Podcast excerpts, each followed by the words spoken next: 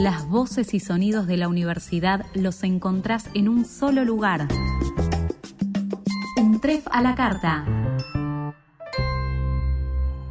Buenas noches. Tenemos hoy una noche muy especial porque estamos homenajeando en realidad a uno de los profesores más queridos, más admirados por todos, ¿eh? alumnos, profesores, colegas, eh, que es Eduardo Estupía, que ha sido un honor tener con nosotros desde el comienzo de la maestría. Así que, bueno, este eh, evento está dedicado a él, que este año no pudo dar clases, pero el año que viene vuelve. Así que esto es muy buena noticia para los que están ahora empezando. Bueno, muchos y muchas de ustedes lo conocen, eh, han trabajado con él, saben cómo trabaja, etcétera, pero además de lo que hace como docente, eh, Eduardo es un artista visual muy importante de Argentina eh, que ha expuesto en exposiciones individuales y grupales desde 1973 eh, varias galerías que sería un poco este, tedioso enumerar, pero entre ellas está la Galería Ruth Benzacar, eh, la Galería Jorge Mara Larouche, el Centro eh, Recoleta, el Centro el Instituto Valenciano de Arte Moderno, el Porcini Gallery de Londres, este, ha estado muchísimas veces en las ferias de arte, va.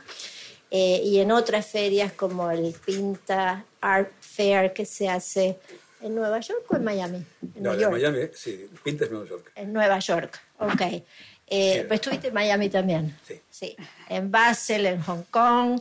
Este, ha sido, ha estado en la 30 eh, Bienal de San Pablo, premio, gran premio del Salón Nacional y gran premio del Salón Municipal en la especialidad dibujo, el premio Leonardo al Artista del Año y el premio Conex este, de platino. Eh, me quedo ahí porque eh, esos son como los datos en realidad circunstanciales. Es muchísimo más que eso.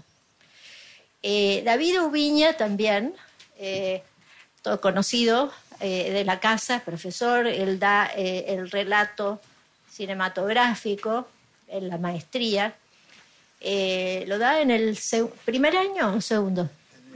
Primer año. En la segunda parte del primer año.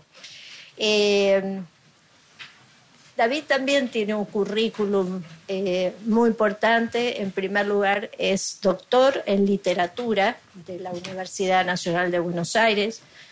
Ha sido profesor visitante en la Universidad de Londres, en la Universidad de Bergen, en la New York University y en la Universidad de Berkeley.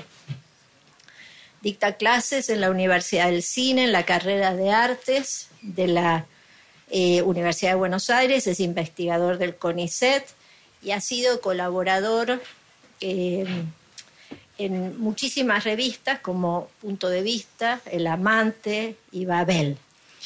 Eh, ha tenido también, fue becario de la Fulbright, del British Council, de la Fundación Antorchas, del Fondo Nacional de las Artes, recibió la beca Guggenheim, ha sido guionista de algunos films como Música Nocturna y Secuestro y Muerte, entre otros. Ha integrado jurados en el Festival Internacional de Mar del Plata, en el, este, en el Bafisi, en, en FICA Brasil, el Premio Mamba y Arte de arte y nuevas tecnologías. Libros. David ha escrito varios libros, todos muy importantes. El primero es Filmología, ensayos con el cine, del año 2000. Eh, luego escribió el libro de Hugo Santiago, eh, perdón, sí, el cine de Hugo Santiago, Escribió Jean-Luc Godard El pensamiento del cine, un estudio crítico sobre la ciénaga de Lucrecia Martel, una juguetería filosófica, cine, cronofotografía y arte digital, El silencio y sus bordes, que fue inicialmente su tesis doctoral. Y acaba de salir un libro que tiene escondido en la casa, que no quiere mostrar y no quiere presentar, este, pero que los amigos y, Adriana nos ocuparemos en este, obligarlo, este, que es un libro sobre el cine de autor eh, en la época de los cahiers du cinema. Bueno, y por último, pero no por último, tenemos aquí a María Aranguren. María Aranguren es una graduada de la maestría eh, que eh, ingresó en el año 2015. ¿No es cierto? Haciendo memoria. Haciendo memoria. Eh, y María, yo la recuerdo muy bien porque en el seminario de poesía que, hizo conmigo, ya trabajaba con la, cuestión visual de los textos. Y muy, yo no sé si fue en el proyecto de tesis que presentaste, que había un trabajo con la visualidad o si luego fue tu libro, pero de alguna manera lo que escribió en la maestría luego se, fue como derivando en algo que ya estaba en germen en aquellos primeros trabajos. Eh, María Aranguren nació en Entre Ríos, eso no lo sabía. bueno, y es escritora e ilustradora, doctora en psicología por la UCA, y, tiene el magíster en escritura creativa nuestro. Ha publicado diferentes libros, mínimos elementales, un libro álbum de poesía e ilustración, Cacerías en la noche, Rara Avis, Breviario Amarillo, un libro de haikus, limericks y poesías breves. Eso también me acuerdo, María, que, que era un amor que nos, nos unía, que era el amor por la miniatura, ¿no?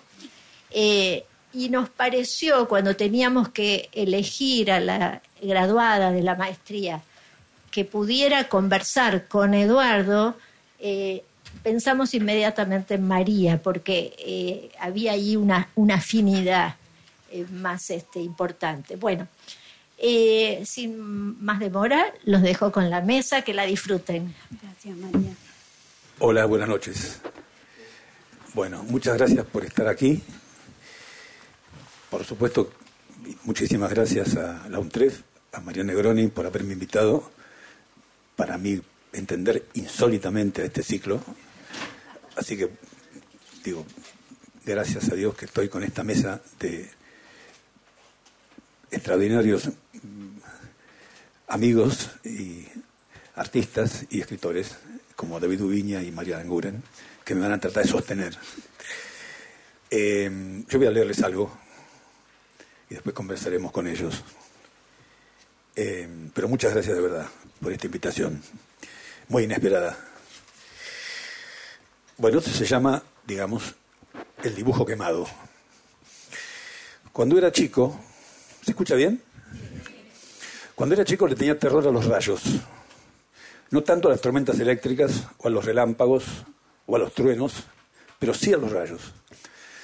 Supongo que incluso a la palabra rayo así, corta, seca, con la aspereza de la Y, más bien del sonido y, tan ríspido frente a las aperturas sonoras de las vocales, era parte de esa sugestión terrorífica. Y mi madre, una mujer corajuda en casi todo lo que le imponía una dura vida cotidiana, era a la vez muy aprensiva. Esas madres que quizá componían un estilo de madre de los años 50 y que educaban y aleccionaban con el miedo. Entonces, de un modo u otro me confirmaba que era perfectamente pertinente que yo le tuviera tanto miedo a los rayos porque los rayos podían caer en cualquier momento, en el jardín, en la calle, en el techo de la casa, en el patio de la escuela, dado que muchas cosas los atraían, no solamente los caballos mojados por la lluvia, los metales ubicados en los lugares altos, las ondas de radio y la televisión. Apenas se avecinaba una tormenta eléctrica, y cuando todavía el tiempo transcurrido entre el destello del relámpago y el trueno era suficientemente extenso como para garantizar la relativa lejanía del núcleo más fuerte de la tormenta, mamá apagaba con temblorosas invocaciones todo aparato eléctrico que estuviera encendido en ese momento. Pero en rigor, el punto fuerte de su estilo era el relato de una pequeña historia de su infancia que decía la había marcado para siempre y le había demostrado el poder espantoso del rayo. La casa donde vivíamos era la casa de mis abuelos maternos, donde mi madre había crecido. Era un chalet francés bastante grande, sólido y señorial, al menos para lo que se podía esperar de la clase media suburbana de Vicente López.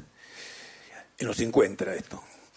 Y a los fondos se extendía un patio que en las primeras épocas era de tierra, con gallinero y todo y un perro, casi siempre atado a la cadena. La cuestión es que durante una fuerte tormenta eléctrica, de una ferocidad de dimensiones bíblicas, según la intensidad del relato de mi madre, con una explosión y un fogonazo incandescente, una considerable bola de fuego atravesó el patio, entró por la ventana de la cocina y fue milagrosamente a subsumirse en uno de los enchufes, que quedó completamente chamuscado y toda la casa a oscuras. Era un rayo globular, decía mi madre, que decía haber leído acerca del fenómeno en un libro de física. Mi madre era maestra, cabe aclarar. Pero para ser todavía más gráfico y explícito el espanto, decía que, una vez que todos se hubieron calmado, descubrieron con horror que el perro había destrozado el, el agarre de la cadena y había escapado atravesando el alambre tejido del gallinero, dejando un agujero del tamaño del volumen de su cuerpo, enloquecido de terror, por la bola de fuego. La escena, un tanto goyesca, me persiguió, diría que buena parte de mi infancia. Y lo llamativo es que aunque me pasaba el día dibujando, nunca tuve la necesidad o la tentación o el impulso de dibujarla. Quizá porque no sabía cómo hacerlo. Pero esa no es la razón valedera, o no es razón valedera. Dice César Aira, por ejemplo, que los chicos no es que sepan dibujar, sino que saben qué quieren dibujar. Como no saben dibujar, pueden dibujar lo que se les ocurre. Y es probable que la inhibición o el desinterés o la sensación de torpeza infinita que me acometían en las clases de dibujo figurativo con modelo vivo en la época de la Escuela de Bellas Artes, provinieran estrictamente de esta parálisis de lo irrepresentable que se me pudo haber impuesto como un verdadero trauma, simplemente a partir del mero relato de algo que era más una imagen que un hecho. O sería exactamente al revés, el relato de un hecho que no puede convertirse en imagen. Como sea, puede pasar que los acontecimientos más casuales de la vida empiecen a parecer rigurosamente causales y el terrorífico rayo iba a reaparecer pronto muy cercanamente, pero esta vez bajo la forma de la experiencia directa. En uno de esos veranos en que viajábamos a Córdoba a veranear en Río Ceballos, íbamos en el clásico ómnibus rojo y plateado de la empresa Chevalier, en medio de una fuerte tormenta eléctrica y bajo una lluvia aluvional y espesa. Yo iba sentado en el primer asiento doble de la fila, al lado de mi madre, y por lo tanto veía la perspectiva central de la ruta a través del empañado parabrisas. De repente, después de una pronunciada curva, vemos de sopetón, volcado al costado de la calzada, el acoplado y la cabina de un enorme camión, y casi en el mismo instante cae del negro cielo para pegar exactamente en el medio de ese chasis caído de espaldas, una incandescente lengua de fuego en zigzag, en un zigzag irregular, nada parecido a los esquemas clásicos de los rayos. Seguramente debe haber sobrevenido enseguida el estruendo correspondiente, pero yo no conservo ningún recuerdo auditivo, sino la imagen del rayo, cayendo ahí nomás, a pocos metros, y la silueta del conductor que del susto y en pleno acto reflejo, soltó el volante y levantó los brazos, como para taparse los ojos, para volver enseguida a tomar el control del vehículo, que empezaba a escorar porque no se había detenido en ningún momento. De nuevo, la imagen ha quedado fija en la retina del recuerdo y creo que con la fidelidad del hecho mismo. Es decir, que no creo haberle agregado en el relato nada de atmósfera, tensión u ornamento.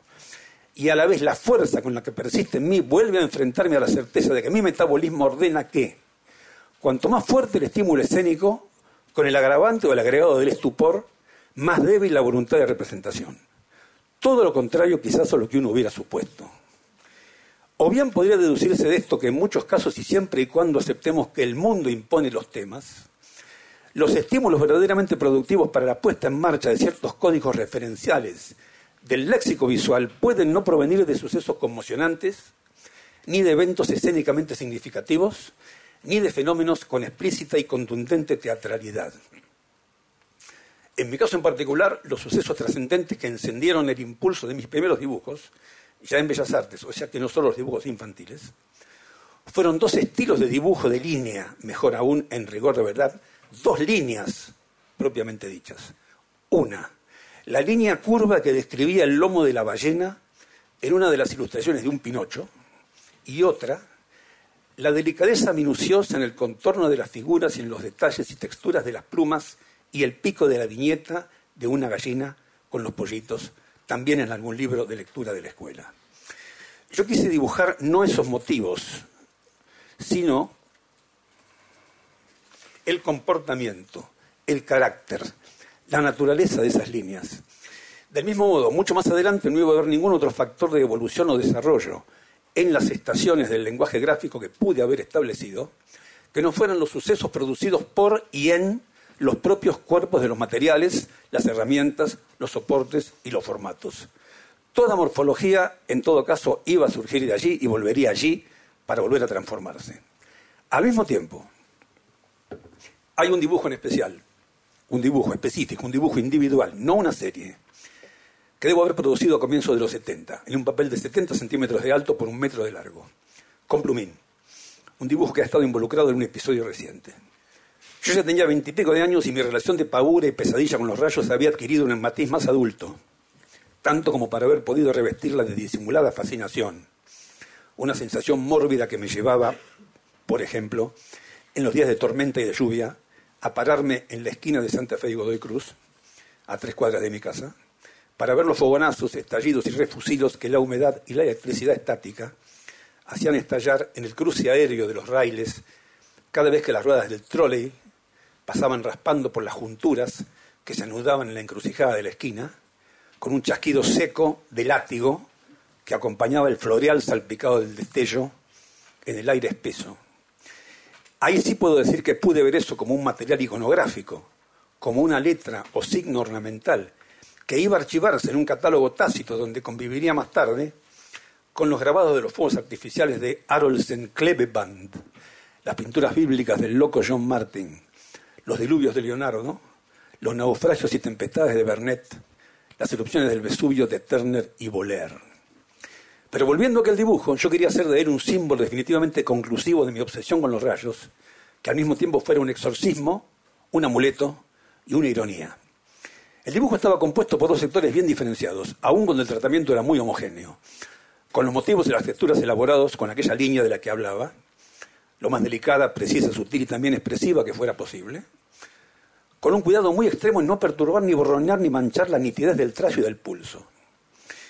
En la zona inferior del plano se extendía un de formas orgánicas, arquitectónicas, ornamentales, anatómicas, geométricas, a medias entre la copia de ilustraciones de enciclopedias la invención y el fantaseo más arbitrario, como si fuera un paisaje cuyo territorio no respeta una perspectiva única, sino diversos puntos de fuga, virajes y quiebres estructurales, sin que se altere la imbricación lineal y tonal. A su vez, en la parte superior, una combinación más paroxística e improvisada de tramas lineales, texturas, retículas y atmósferas puntillistas quería imponerse como simulacro de un electrificado espectáculo tormentoso, como si todo el conjunto de destellos y nubosidades de tinta estuviera por desplomarse sobre la parte inferior. El detalle crucial, no obstante y decisivo para mis intenciones casi mágicas, era la presencia en el centro de la escena y apoyado entre las hebras de alguno de los indefinidos motivos de la base, dibujados con bastante simplicidad pero con suficiente verosimilitud, era la silueta volumétrica de un pararrayos, en cuyas agujas ubicadas en el extremo superior podía verse cómo confluían masiva y prolijamente todos los entretejidos y madejas de líneas que representaban las descargas eléctricas que debían concentrarse y extinguirse en ese punto nodal del prodigioso invento. El título del dibujo era, tenía que ser, Gracias Benjamin Franklin. Y recuerdo que mientras iba dibujando pacientemente y muy especialmente la parte de la tormenta, repetía para mí mismo y como en un mantra, gracias Benjamin Franklin, gracias Benjamin Franklin, gracias Benjamin Franklin dándome perfecta cuenta de que era una ocurrencia casi infantil, como cuando los chicos juegan y producen los ruidos, los diálogos, el relato y el comentario, además de los movimientos de la escena a la que estén dedicados en ese momento. Pero que no podía evitar hacerlo también como un recurso para el anclaje consciente de la concentración y la alertidad mediante la pura emisión de la materia sonora. Y muchas veces, mucho después, me descubrí fraseando solo en voz alta párrafos descriptivos, alusivos o climáticos que acompañaban la evolución de otros trazos y la fisonomía gradual de lo que estuviera dibujando. Ahora entramos acá en el camino del paisaje, están los juncos, y entonces agarramos por el lado de la ciénaga, pero la ciénaga está un poco húmeda, entonces viene la maleza, etc. Como sea, ese dibujo titulado Gracias Benjamin Franklin iba a convertirse en una de esas piezas claves que a veces se destacan en el derrotero del oficio, pero muy pronto iba a perderle el rastro a ese dibujo que iba a pasar de mano en mano y se perdería para siempre como tantos otros y sin mayores consecuencias ni afectaciones. Ahora viene una elipsis de más de 40 años y la acción se traslada al presente de hace unas pocas semanas, algo así como a comienzos de agosto. Una de esas mañanas estoy en el taller de Marcos con el cual trabajo habitualmente, el histórico taller del Lumen de Federico Pontura, el diálogo con Federico transcurre por los canales más o menos habituales y es más bien práctico, acerca de cómo transportar los últimos cuadros, enmarcados, horarios, fechas, fletes, ni más ni menos que lo de siempre, hasta que Federico parece recordar de golpe que debe decirme algo muy fuera de lo habitual. Alguien le ha dejado un dibujo mío para enmarcar, alguien, una mujer que dice conocerme y efectivamente el nombre me es familiar, y enseguida recuerdo perfectamente las circunstancias en que nos habíamos cruzado. Pero no es un encargo de un enmarcado común, porque la mujer dice no saber en realidad qué hacer exactamente con el dibujo, si debe enmarcarlo o restaurarlo, porque el dibujo está quemado, muy quemado, quemado en más del 50% de la superficie. Federico me pregunta si quiero verlo y yo, que hasta ahí había permanecido sereno hasta casi la indiferencia, siento que estoy recién ingresado a la morgue para reconocer algún cadáver y adopto una forzada espontaneidad a medias intrigado y a medias con la sensación de que ya no tengo nada que ver con el chamuscado destino de ese dibujo. Y ahí lo traen, y apenas lo entreveo antes de que lo apoyen en la mesa de trabajo, amarronado y crocante como un pergamino falso, con los bordes crispados que se vuelcan hacia el centro del pliegue y que parecen hacerlo más frágil y quebradizo, me doy cuenta de que se trata de gracias Benjamin Franklin. No sé por qué inmediatamente pienso que tenía que no ser justamente ese dibujo, que tenía que ser cualquier otro de los tantos dibujos cuyo rastro había perdido, mientras escucho, sin escuchar a Federico el marquero, diciéndome que hubo un incendio en la casa de esta mujer, y que casi todo se había perdido y que a pesar de la destrucción total del marco del dibujo, habían quedado estos restos y que ahora habría que tomar alguna decisión práctica al respecto. Me acerco más atentamente a ese epidermis oscurecido y constato que el fuego del incendio ha devorado, ha extinguido, ha exterminado prolijamente, exactamente, solamente, toda la mitad superior derecha del cielo tormentoso donde estaban exactamente las descargas eléctricas y los rayos que yo había delineado con exhaustividad y que confieren la punta del pararrayos, cuyos esqueletos dibujados sobrevivía inútilmente en los restos inferiores del papel, junto a los residuos afónicos de lo que había querido ser la descripción de un extraño terreno. Federico me observaba en silencio y yo esperaba que no me consolara. No era necesario y no lo hizo, porque quizás advirtió que hubiera arruinado lo perfecto de la parábola creo que dije entre dientes, podría volver a dibujar lo perdido. Inmediatamente y con vergüenza caí en la cuenta de lo estúpido de la idea. Volver a recurrir a toda costa al artificio del dibujo para cometer la tarea por demás imposible de volver a dibujar lo ya dibujado, implicaba negar eso que había ocurrido según una confluencia de factores y valencias tan insólita como para otorgar a ese objeto, a ese testimonio objetual, el valor probatorio de una implacable evidencia, cuyo cifrado final, no obstante, me sigue siendo esquivo. Sé a la vez que aquí, aquella parálisis de lo irrepresentable no debe emparentarse con las eventuales relaciones y transformaciones entre ese impacto emocional y el motivo y la imagen. Aquí, la imaginaria confluencia teatral del rayo y del incendio para darle, con la contundencia de los hechos, una secreta moraleja a lo que era un puro fetichismo iconográfico, me está diciendo algo y no sé qué. Me fui al taller de Marcos con la sensación de ser el personaje de una novela en el capítulo menos inspirado del autor. Estaba en blanco y solo podía atinar a suponer que más tarde o más temprano volvería con forzada naturalidad a la presunta elocuencia de la práctica sucesiva, sostenida, positivista, que me parecía ahora más manierista que nunca, para en todo caso ensayar de nuevo una salida indirecta, una fuga, según las diversas fórmulas, metáforas o emblemas, una fuga al crepitar de ese dibujo quemado que me interpela desde un lugar que hasta ahora me es perfectamente inarticulado, intocable, ontológicamente desconocido. Mis músculos, entrenados para el eficaz puesta a punto de los elementos, recursos y herramientas, y hasta para ensayar vectores deliberadamente erráticos enmudecen y se retraen ante esta matemática de ecuaciones perfectas. Como ya dije, mi mamá era maestra y eso implicaba ciertas módicas prerrogativas. Por ejemplo, el hecho de haber podido ingresar a la escuela primaria a los cinco años, cuando la edad mínima era de seis. Estoy entonces sentado en mi banco de primero superior, con mi cuadernito, mi cartuchera y mi regla, y la maestra, supongo que después de un dictado, ordena, tracen la línea. Y yo me quedé completamente paralizado, estupefacto, hundido en un pupitre que se había hecho abismal, porque no tenía la menor idea de lo que quería decir tracen la línea. Así estoy ahora, así estoy exactamente ahora frente a frente con el dibujo quemado.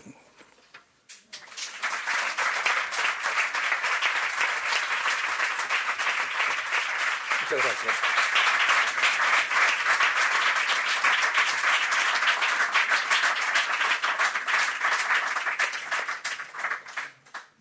Bueno, no quisimos armar nada para que sea espontáneo y ahora no sabemos cómo seguir así. Eh, bueno, yo, yo había leído el, texto, igual que María, por supuesto, mejor que lo hayamos leído, pero, pero la verdad que fue un placer eh, escucharlo ahora, eh, leído, leído por, por el, propio Eduardo.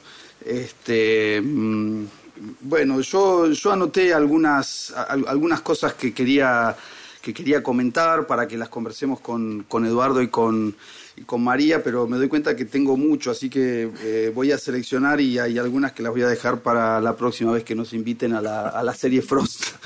este, pero no, pero eh, aunque sea como para, para empezar, eh, me, me llamó mucho la atención, bueno, varios momentos del texto. Porque me parece que tienen que ver también no solamente con tu práctica de escritura, sino con tu práctica del dibujo, ¿no?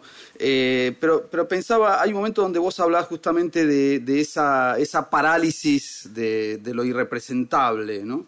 y, que, que, sin embargo vos decís que, que es, que es como un trauma eh, pero, pero que no, no te, en ningún momento te, te, incitó a, a intentar eh, representarlo. ¿no? Vos decís esa parálisis de lo irrepresentable que se pudo haber impuesto como un verdadero trauma simplemente a partir del mero relato de algo que era más una imagen que un hecho.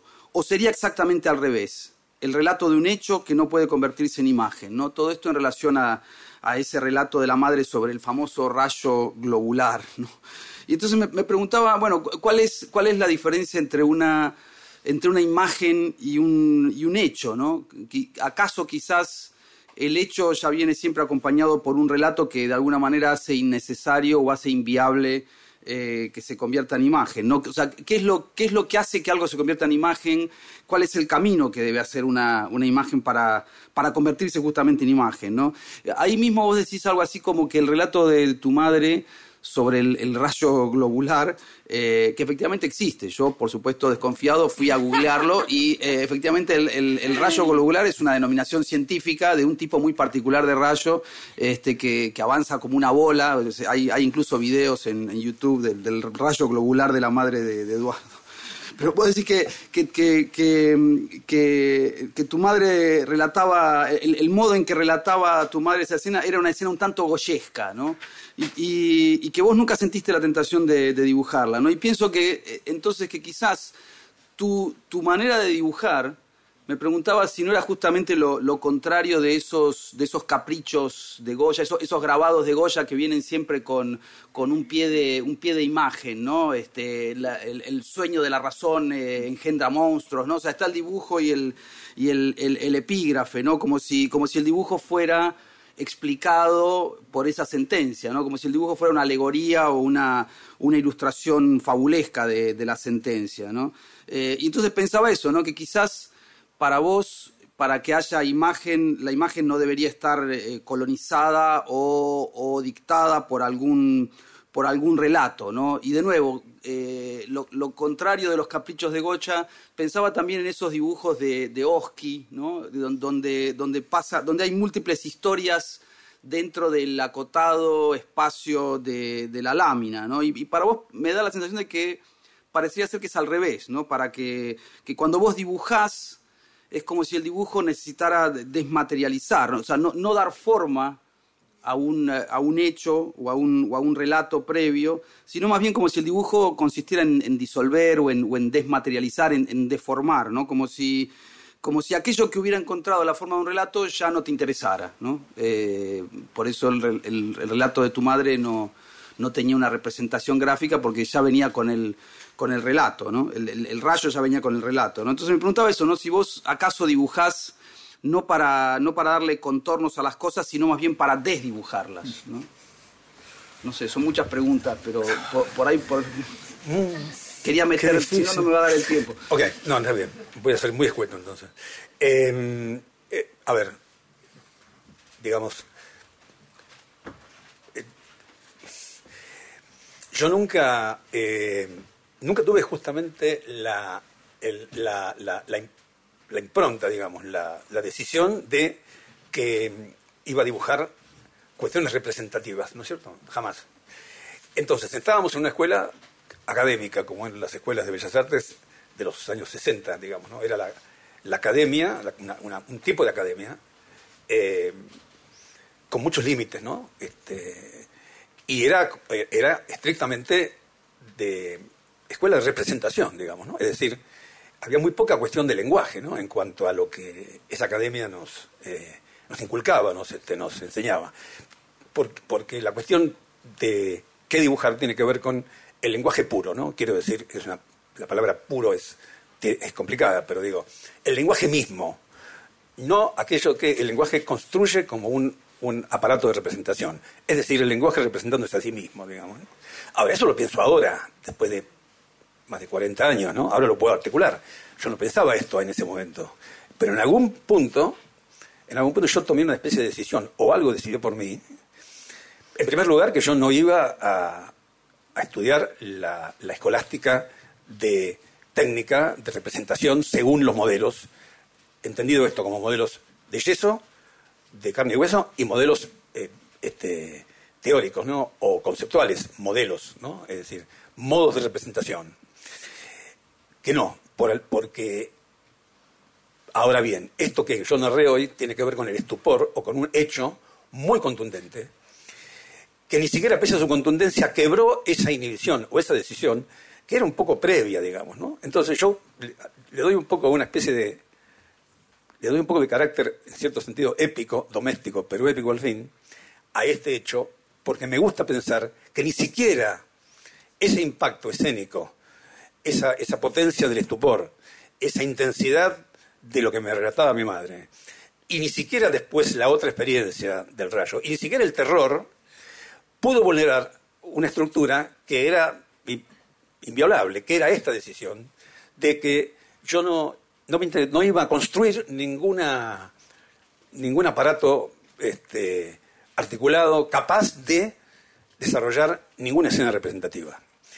Y es una decisión muy temprana, digamos, ¿no? Ahora bien, en el estilo de dibujo que yo desarrollaba en esa época, uno podría decir que había un montón de pequeñas representaciones que eran imaginarias, fantásticas, fantasiosas, copiadas de enciclopedias, porque había, había, había elementos identificables, elementos que se podían, se podía decir que se veía, o al menos uno podía ensayar, describir lo que se veía. De manera que no eran, no era exactamente esta cuestión del, del lenguaje este, vamos a decir, intraducible, ¿no? del lenguaje que se vale solo por sí mismo. Había una, había una ornamentación, pero siempre era, efectivamente, era más bien esquiva. Y también en qué consistía la evasividad, en que era más bien microscópico. Eran dibujos en superficies muy chicas que obligaban al espectador a acercarse mucho para, en todo caso, sí ahí detectar esas figuras, ¿no? Esas figuras. Pero en realidad, de lejos, había una especie de masa informe que solo podía discriminarse si uno se acercaba, digamos, ¿no?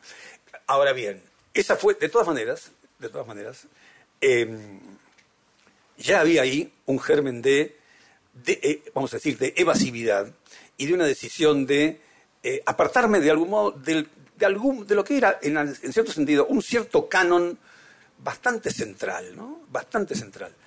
Porque tampoco se trataba de la abstracción. No era eso, ¿no? La abstracción era una lógica era una especie de matemática, ¿no? Y después estaban los fastos representativos, ¿no? Y las escenas, ¿no? Entonces, cuando yo digo Goyesco, es como si yo te dijera el estilo que yo hubiera podido tratar de reproducir, el estilo goyesco, porque califico hacia la imagen como si yo hubiera tenido la hipótesis de elaborar algo para eh, dibujarla con ese estilo, ¿no? Pero no, es meramente ahora para, justamente, para poner un icono de una hipótesis que nunca hubiera yo desarrollado, digamos, ¿no? El icono de una hipótesis de dibujo, para que nosotros nos, entendamos, que nunca hubiera desarrollado. Ahora, por supuesto, después sí me interesó muchísimo, pero ya en otro campo, ¿no? Esta cuestión de la relación entre la, moraleja, la, moral de la escena, el texto que la acompaña y la autonomía del dibujo. Y ahí sí yo creo que eh, de haber desarrollado un, aparato, eh, digamos, más representativo, me hubiera preocupado mucho por algo que para mí me parece muy capital, muy capital, que es no devaluar el lenguaje por la fidelidad a la representación. ¿no? esto es completamente obvio a esta altura del partido, que la representación es el lenguaje también, ¿no? pero, no obstante, hemos visto muchos casos, sobre todo de dibujos muy, muy vectoriales y muy direccionados en, su, en, su, en su contenido, digamos, en su motivo, que de algún modo se, se, se trata de acotar el lenguaje a cierta explicitación, aún en desmedro de por besarlo, ¿no? Aún, y eso creo que en algunas zonas del arte político se, nota, se nota muchísimo, ¿no? Por eso me parece que un artista central para nosotros es Bernie, porque Bernie en ningún momento devaluó el, el, mejor dicho, confió en que la riqueza semántica era estrictamente análoga a la riqueza de los contenidos y de, las, y de los manifiestos. No pensó que este, había que ser más claro, y se retiraba entonces de cierta elaboración más sutil o más compleja o más densa de los elementos del lenguaje, digamos. No, no sé, eh, algo así, puedo contestar así. Anita, qué difícil. Bueno, yo me detuve un poco en la misma frase que, se detuvo David. Se ve que lo de lo irrepresentable nos llamó la atención a todos, pero eh, escuchándote por ahí, te voy a dar un respiro. Eh, me, quedo con, con algunas de las cosas que, decías recién y, reanudo por ahí.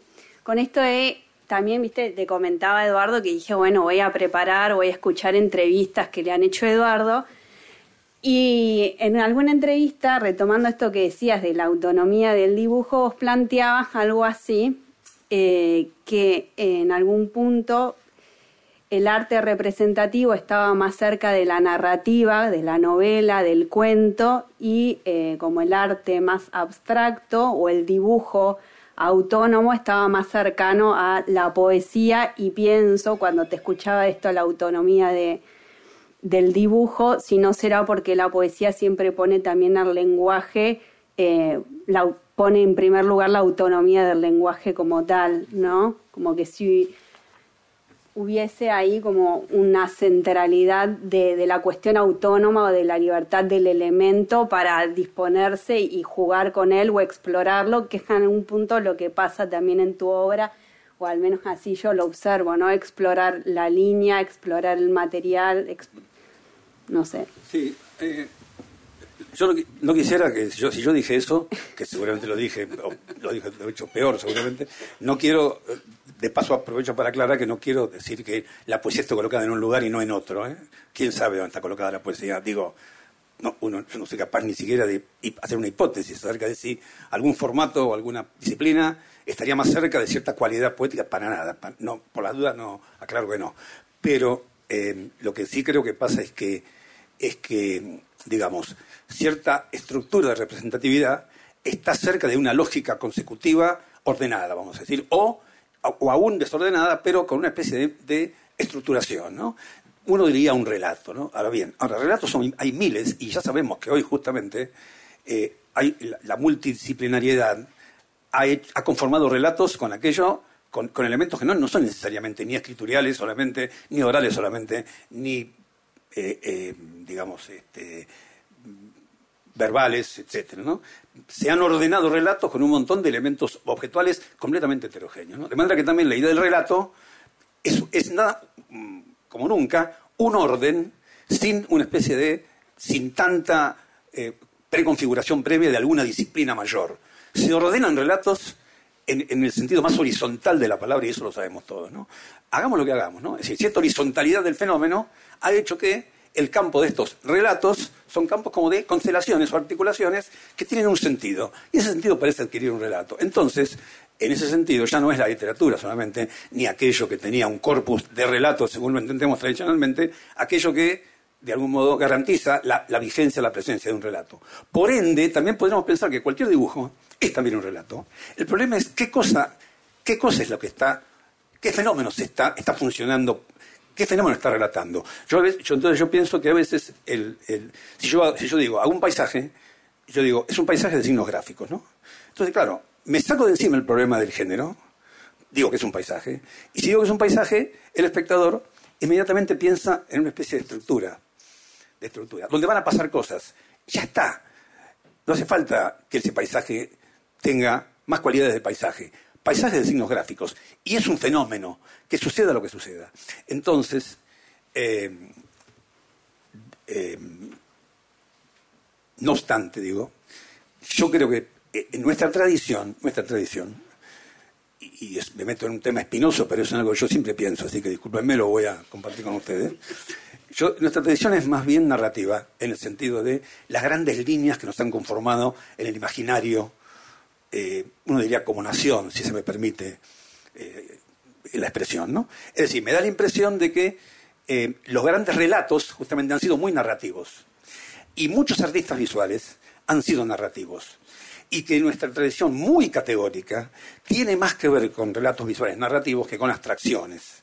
Es decir, las vanguardias que nos han atravesado han sido en muchos casos abstractas, pero también ha habido movimientos que no han sido necesariamente calificados como vanguardia, pero que han sido muy categóricos, completamente determinantes, y que son narrativos, o que son representativos, muy fuertemente representativos. El momento, para mí, la bisagra crítica es la nueva figuración, obviamente, llamada nueva figuración no por nada, porque ellos mismos dijeron, ok, dejemos de pensar tan bipolarmente la cuestión y hagamos una especie de figuración atravesada de una deformación, una nueva morfología, sin abandonar cierta cualidad. Ahora, ¿por qué no la abandonaron? Porque advirtieron que eso tenía un peso determinante, que era todavía un fenómeno que había que trabajar. Y yo creo en eso, yo creo que esos fenómenos viven, persisten, ¿no? Es decir, por ejemplo, me acaban de regalar un libro de Carlos Alonso. Carlos Alonso, digo, es la bisagra exacta para mí entre la sospecha de, eh, de aburrimiento representativo, digamos, o de acotamiento del campo representativo y la riqueza del lenguaje. Tanto es así que he discutido con mis amigos, mis colegas jóvenes, alguna vez, alguna vez en algún momento hicimos un libro de dibujo, de dibujo argentino contemporáneo. El artista más, menos contemporáneo, digamos, según el fanatismo de la definición, ¿no? El menos contemporáneo que incluimos en el libro era Carlos Alonso, lo cual nos llevó a unas discusiones bastante intensas con artistas que estaban en el libro y decían, ¿cómo lo pusiste Alonso? Entonces, ¿por qué? Porque Alonso era exactamente la bisagra. Era la, crisis de la representación, la crisis del relato y la, presencia del fenómeno del, del lenguaje como tal, que no se puede resolver con ideología o con manifiestos. Se, se resuelve o no se resuelve en pleno conflicto. Ahora, probablemente eso es un conflicto anacrónico que a nadie le importe ahora, la verdad. Qué sé yo si esto importa, ¿no? Es como un conflicto de laboratorio. Pero, ya que me preguntan... no sé si tiene que ver un poco con esto, ¿no? Es decir, ¿no? los campos están como están, en, una zona de cierta hibridez, pero hay conflictos, hay conflictos fuertes, ¿no? definitivamente fuertes. Pensaba a partir de eso varias cosas. Eh, un texto que vos escribiste eh, sobre un trabajo que hiciste con, con Ricardo Piglia, ¿no? donde vos ilustraste bueno, no sé si la palabra es ilustrar, pero digamos, donde, donde algunos dibujos tuyos acompañaban eh, fragmentos de, los diarios de, Piglia, ¿no? Y vos decís ahí en ese texto que tu, primera, tu primer impulso fue la de pensar cómo ilustrar eso, ¿no? Y que en realidad te diste cuenta que, no, que, hubiera sido una especie de reduplicación, que, que la imaginación es mucho más reiterativa de lo que uno de lo que uno piensa y que más bien buscaste como un, un lugar de encuentro, ¿no? Sí, sí, porque, eh, a ver, cuando Ricardo Piglia vino a la galería, yo no lo conocía, lo conocía porque lo había leído, como todo el mundo. Vino a la galería y le propuso a mi galerista que hiciéramos, con una- un fragmento muy corto de los diarios, hiciéramos un libro con ilustraciones, dijo él, porque no hay otra manera de decirlo. eh. Es decir, ¿qué iba a decir? Este, dibujos, es lo mismo, digo, ok. Porque al poner al lado de un texto algo, es como que está la idea de la ilustración. Y está bien, yo, yo, yo tengo la sensación de que es como una ilustración, sería más bien iluminar, pero no iluminar en un sentido majestático. Poner una luz, una luz al lado de otra luz, y esa suma- conexión de luces dan una especie de visibilidad peculiar, ¿no? Una visibilidad peculiar. Entonces yo pensé, es un diario, menos mal, porque el diario y el collage tienen que ver, en cierto sentido. Y además un diario, y esto es una hipótesis también, no se lo dije a Ricardo, me da un poco de vergüenza, eh, pero para mí un diario es también una especie de hipótesis ficcional, más allá de que se presuma que es la verdad documental de una vida. Un texto, no sabemos si el texto, el texto es el texto, ¿no? y los episodios que se cuentan tienen determinadas cualidades y características. Resulta que sabemos que, o tenemos que creer que eso ha sucedido, o no. Entonces yo me basé en esa especie de, este, de eh, fenoménica del diario y dije, bueno, voy a mezclar segmentos de fotografías eh, y dibujos muy paroxísticos y completamente desarticulados. Collage con fragmentos de manchas, líneas, trazos, pero muchos fragmentos de fotografías. Pero fotografías que no tuvieran absolutamente nada que ver con ni siquiera un pequeño segmento de nada de lo que se decía. El fenómeno fotográfico para establecer una especie de analogía irónica acerca del fenómeno documental hipotético de un diario que bien podía ser ficcional. Es decir, Pille tiene un libro que se llama Nombre Falso. Bueno, eso me exime de todo comentario. Es decir, alguien que tiene un libro llamado Nombre Falso y después los diarios se llaman de Emilio Renzi, digo, o sea, me daba toda la posibilidad de pensar que estábamos trabajando en una zona mixta entre cierta verdad documental y cierta arbitrariedad ficcional. Y el collage es un poco eso, ¿no? Es decir, el collage además es un residuo, ¿no? El collage, a mí lo que me parece atractivo del collage es que el collage es una especie de eh, resultado de una circulación de materiales residuales, infinitamente residuales, que se fijan en un momento dado, y eso anónimo que iba a estar perdido en ese residuo adquiere una visibilidad extraordinaria, por una vez, por una vez. Bueno, y me parecía que justamente también el diario, de una vida, de, esa corriente, una página de un diario es la fijación de un momento, de, ese, de, ese- de esa corriente, de esa corriente de que, lleva todo. Bueno, me parece que había una analogía ahí. Así que, este, pero justamente yo ahí ya no tenía, es decir, eh, ahí no tuve, no tenía ningún, ningún dilema. Estaba clarísimo que tenía que ser así. De hecho, yo le dije a Ricardo, si vos esperas un ilustrador, no soy yo, no, soy capaz, no, técnicamente no soy capaz. Pero al mismo tiempo creo, no se puede ilustrar, en un sentido, yo sé que esto es excesivo, pero a mí me gusta pensarlo así. Como no puedo, me gusta inventar que no se puede, ¿no? Pero yo creo que, este, pero me parece que no se puede ilustrar. Que se puede en el sentido técnico y en el sentido formalista. ¿Por qué no? Pero que hay un divorcio inexorable entre la imagen y el texto. Que estén juntos es un fenómeno coyuntural. Pero, y que, genera una especie de tercera, de tercera fuerza, ¿no? De tercera hipótesis de visibilidad. Pero están perfectamente, este, uno diría, aislados, ¿no? Que estén juntos es más bien una coyuntura. Y, una, y diría yo una convención. Eh, por ahí, yo esto no lo, no lo pensaba traer a colación, pero ya que lo han traído, eh, yo a veces pensaba en, en cuando pensaba en las preguntas de, de esta conversación, en esta diferencia que hay a veces entre la ilustración y el dibujo. A mí a veces me, me cuesta como establecer, porque por ahí siento que hay una diferencia y de repente hablo con otros artistas o colegas y dicen, no, no, ilustración y dibujos es lo mismo, no hay una... Pero tal vez ah, mientras te escuchaba también pensaba en esto de los dibujos cuando surgen como la ilustración científica, por ejemplo, ¿no? Eh, no sé, la ilustración de la mariposa a cuatro ojos y entonces tenés al lado la que ilustra, ¿no? Un, un, objeto, e incluso, o sea, los primeros libros eh, ilustrados eh, justamente eran para un- una palabra y una ilustración que informaba entonces para educar, por decirlo así. Y de hecho también los primeros objetos, libros que reciben los niños también, y ahí tiene como una gran importancia la, representatividad de la imagen ¿no? y la iconografía que... Eh, entonces como que la ilustración tiene por un lado ese sentido más relacionado con la educación. Eh, y por otro lado, eh, se habla del dibujo como, como algo evolutivamente superior y luego de la pintura como un paso más, como distintos eh, escalonamientos de, del arte gráfico, visual. Pero esto es algo que yo pensaba mientras pensaba las preguntas, digo, por ahí es algo que yo en mis concepciones equivocadas, viste, fui como acumulando en sedimentos o, o no, pero siento, percibo que a veces está esa dificultad de, bueno, la ilustración es el libro ilustrado, eh, el dibujo es, es, otra cosa más amplia y la pintura otro campo. Bueno, y agrego, agrego una cosa más a eso, que en algún lado vos decís, cuando, cuando alguien dice que es pintor no le preguntan qué pintas, cuando alguien dice que es este dibujante le dicen qué dibujas. claro, bueno, porque eso, porque dibujar siempre se dibuja algo. Ahora, pintar, excepto pintar paredes, después uno pinta, no se sabe lo que pinta, digo. Pero a mí me pasaba todo el tiempo, no importa, pero creo que es así, creo que dibujar qué. En cambio, pintar no se pregunta qué. Bueno, ya también, esto es anacrónico. Este fenómeno no sucede.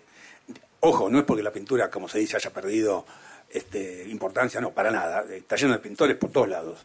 Pero algo ha sucedido que ya no, estos ejes que eran de algún modo tan ordenados, como que el dibujo era como esencial y después venía la, y después digamos venía la pintura que era como una elaboración mayor de, porque aparecía el color y aparecía la materia y qué sé yo.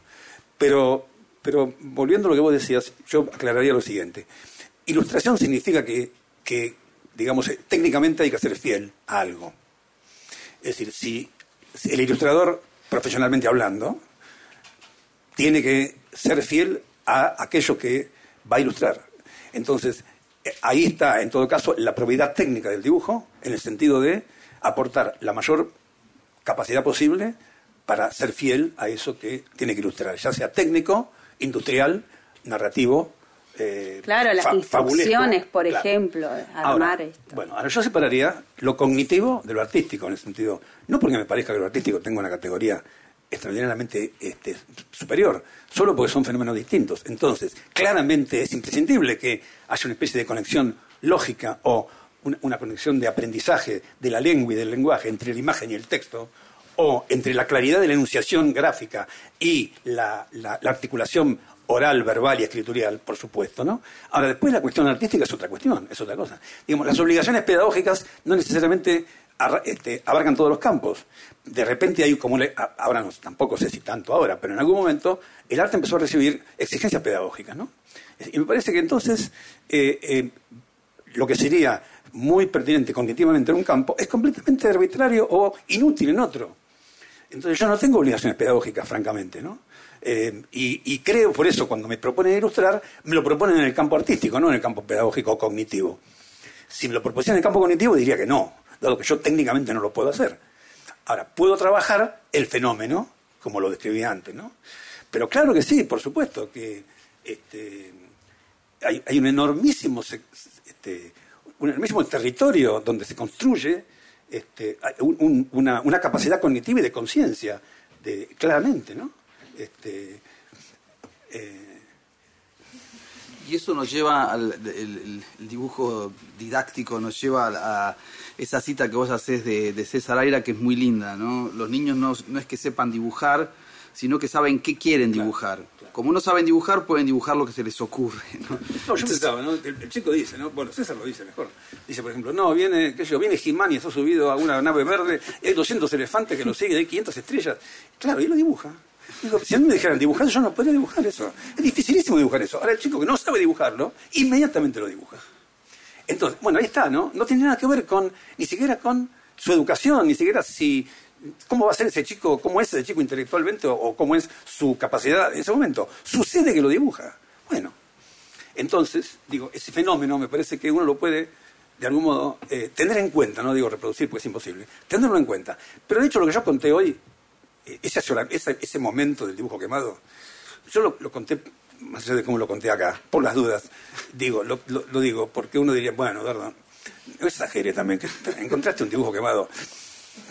Hacer una especie de, aflojar un poco, ¿no? Digamos, ¿no? Pero no quiero aflojar, digo, yo quedé completamente atónito y este y me parece que ese, ese momento lo tengo que conservar, no lo tengo que sofocar eh, con la práctica habitual, yo lo dije, bueno, por supuesto.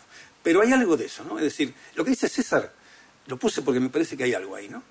Este, uno dice, uy, uy, eh, pasa esto, y lo dibujan. Es dificilísimo hacer eso. Dificilísimo. Yo ya renuncié, como se puede observar. Em, voy a retomar algo que me estabas hablando antes y que aparte ya venía pensando previamente.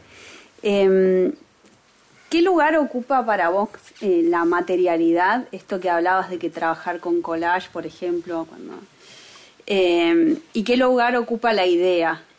Eh, ¿Cómo articula, digamos, porque en algún punto un objeto, bueno, sí. Bueno, pero este es el punto, ¿ves? Por ejemplo, eh,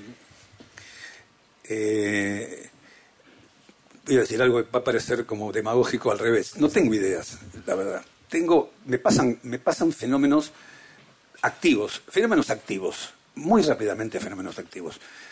Tengo, tengo sensaciones y más o menos direcciones. Tengo direcciones.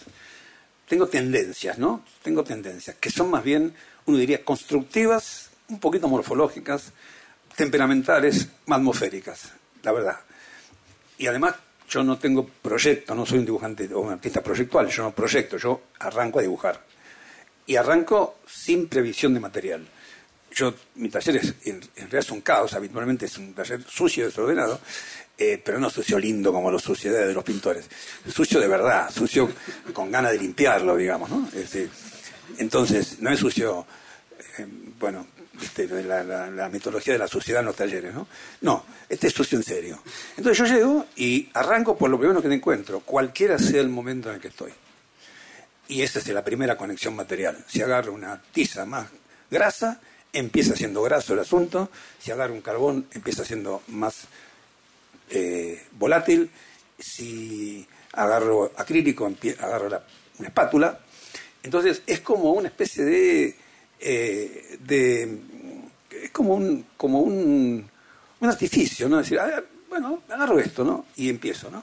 Y también un poco el soporte, ¿no? Es decir, puedo tener papeles por ahí telas, ¿no? En general son papeles, ¿no?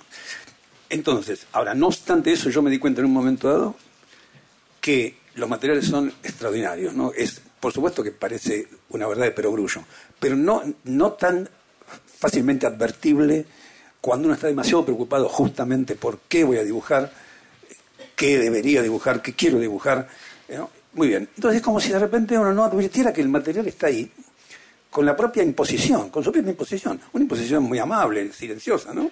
Pero impone, ¿no? Yo, por, por ejemplo, para dar un ejemplo, en algún momento yo estaba en formato, empezando a trabajar en formatos grandes. Y, y entonces de nuevo estaba la cuestión, ah, son pictóricos, porque eran grandes. Sí, bueno, ok, serán pictóricos, pero era más bien blanco y negro y era más bien muy lineal todo, ¿no? O sea que eran dibujos, ¿no? De nuevo, yo estaba un poco entre paranoico con lo que mm, se me decía y más bien, en todo caso, advertido de que había un cambio ahí, no importa. Yo estaba en tinta y con carbonilla y con óleo y de repente un día veo, descubro el esmalte sintético.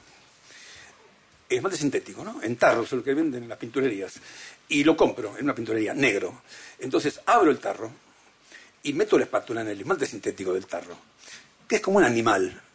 Era como un animal. Es decir, yo meto la espátula, sale la bola de esmalte sintético y al acercarla a la tela, de la bola de esmalte sintético, como el rayo globular, sale, salen hebras, salen, ¿eh? Y se pegan en la tela. Por necesidad estática, por lo que fuera, digamos, no sé sale entonces yo digo, claro, el material es esto. Entonces, no obstante, digo, bueno, no, este es muy denso, pero ya había ahí una especie de, había ahí una especie de, cosa. Entonces, ahí vi que mandaba el material muchísimo, que tenía que ver cómo lo iba a diluir, cuánto lo iba a diluir, cómo se iba a transformar ese negro una vez diluido. Entonces el dibujo era eso, no había nada fuera de eso. ¿Qué, me ¿Qué importaba lo que yo me hubiera imaginado? Si el material estaba mandando ahí una especie de fenómeno completamente inesperado, que yo creía que iba a abrir la, latita y iba a salir con el pincelito, y era realmente sintético, era otra cosa, era un animal, de verdad. Entonces, bueno, ahí está el asunto. A partir de ahí dije, no, el material, mucho respeto, mucho respeto. O el grafito en polvo, por ejemplo. El grafito en polvo es peligrosísimo. El grafito en polvo es... El grafito, el grafito en polvo es, viene en tarros. Y el, el hecho de espolvorear la intensidad del negro es instantánea y completamente pregnante. Y es imborrable. Ahora, yo solo vi porque el grafito me lo impuso. Yo no tenía una idea atmosférica y fui graduándolo. No, fui a la saga. Después de haberme sometido a la ley del grafito, pude trabajarlo. Entonces el material está primero. Bueno, empezaba una cosa que, vos decís a propósito de, Richter, que es un, pintor que a vos te, gusta mucho.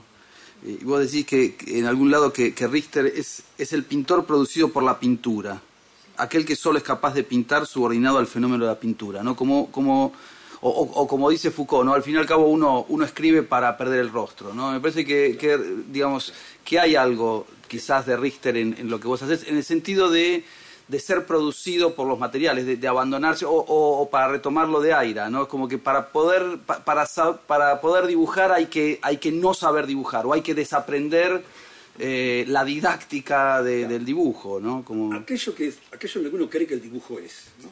Porque está lleno de, está lleno de eh, mandatarios, ¿no? de fenómenos mandatarios, ¿no? De cosas que dicen que es el dibujo. Desde los manuales técnicos hasta los teóricos, ¿no? Que está todo bien, digo, tiene que haber completamente eso. El problema es qué hace uno con eso, ¿no? Son también como materiales, lo que pasa es que son materiales de una genialidad absoluta. No, tienen la propiedad de los materiales estos. Pero Richter, lo que yo creo que Richter tiene de extraordinario también es que en esa, en esa cuestión de los materiales incluye la imagen. La imagen como material, ¿no? Y además la ontología de la fotografía, ¿no? porque justamente el tipo está completamente atravesado por el fenómeno de la representación y de la verdad documental. Por ejemplo, cuando él vuelve a pintar los muertos de la, la Bader Meinhof, ¿no? los retratos de Bader Meinhof, ¿por qué los vuelve a pintar? Si ya están fotografiados, digamos. No, no porque son dos verdades, son verdades no distintas, son dos verdades ni siquiera coincidentes, son dos verdades fenoménicas. No, no se sabe si son distintas ni tampoco si son tan análogas. No se sabe nada. Hay que pintar para saber. El tipo que sacó la foto iba a sacar la foto documentalmente y políticamente, pero tampoco sabe qué pasa con esa foto. Las instituciones que lo mandaron a sacar la foto saben, y la, fotografía sabe como institución, pero él no sabe. Bueno, nosotros mismos. digo, uno pinta, pero la pintura, digamos, la pintura está ahí, después uno no sabe qué es eso. ¿no? Bueno, Richter, entonces yo creo que está investigando cómo es la historia. ¿no?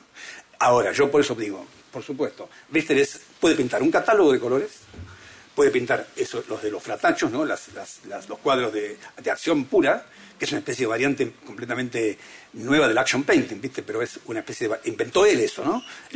las capas de pintura y el fratacho, eh, que, hace que la pintura tenga un comportamiento. El tipo, le, propone un comportamiento a la pintura a partir de una mecanicidad donde él no interviene. Es rarísimo. No, son pinceladas. Digo, toda la historia de la pincelada llega un punto, ¿no? No termina con Duchamp, termina con Richter. Si termina, no termina nada, pero digo, si nos gusta pensar que termina algo, podemos decir que la pincelada termina con Richter, digamos, ¿no? Muy bien, pero ponele, ¿no? Entonces, yo, el tipo me parece que es como, la, por eso es el pintor atravesado por la pintura en el sentido de la, la, capacidad de este, pintar como y lo que sea, porque ese es el asunto, ¿no? No es que hoy elijo este tema. Entonces, ¿viste? Lo que le critican un poco es la, cuestión de la identidad. Pero como hoy pinta a la hija de espaldas a partir de una foto, después pinta un catálogo de color, después pinta un vitrón. Y después. No, no tiene estilo, ¿no? Bueno, está bien. Este. Eh, a, diferencia de Kiefer, ¿viste? Que Kiefer es un pintor dramático y, y, digamos, operístico, ¿no? Eh, pero muy concentrado, ¿no? La muestra que está haciendo ahora, no sé si la vieron, está por todos lados en Facebook, la muestra que está en Venecia, lo de Kiefer, que es extraordinaria, pero es una muestra orquestal, digamos, ¿no? Este, pero es unívoca, es un vector grande como una casa, que va en una dirección, digamos, ¿no? Richter jamás haría eso. Esto no es un juicio de valor, digo, me parece que son pintores que este, tienen la ventaja de ser alemanes, que eso es un determinismo geográfico. Sí.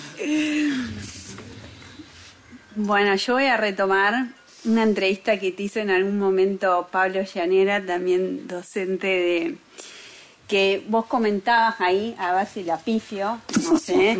No, Eh, mejorás mi respuesta sobre eh, que vos comentabas algo así como, bueno, ser pintor no es un título, retomando esto de el artista, ¿no? Y qué es lo que hace uno cuando, cuando haces obra o hace...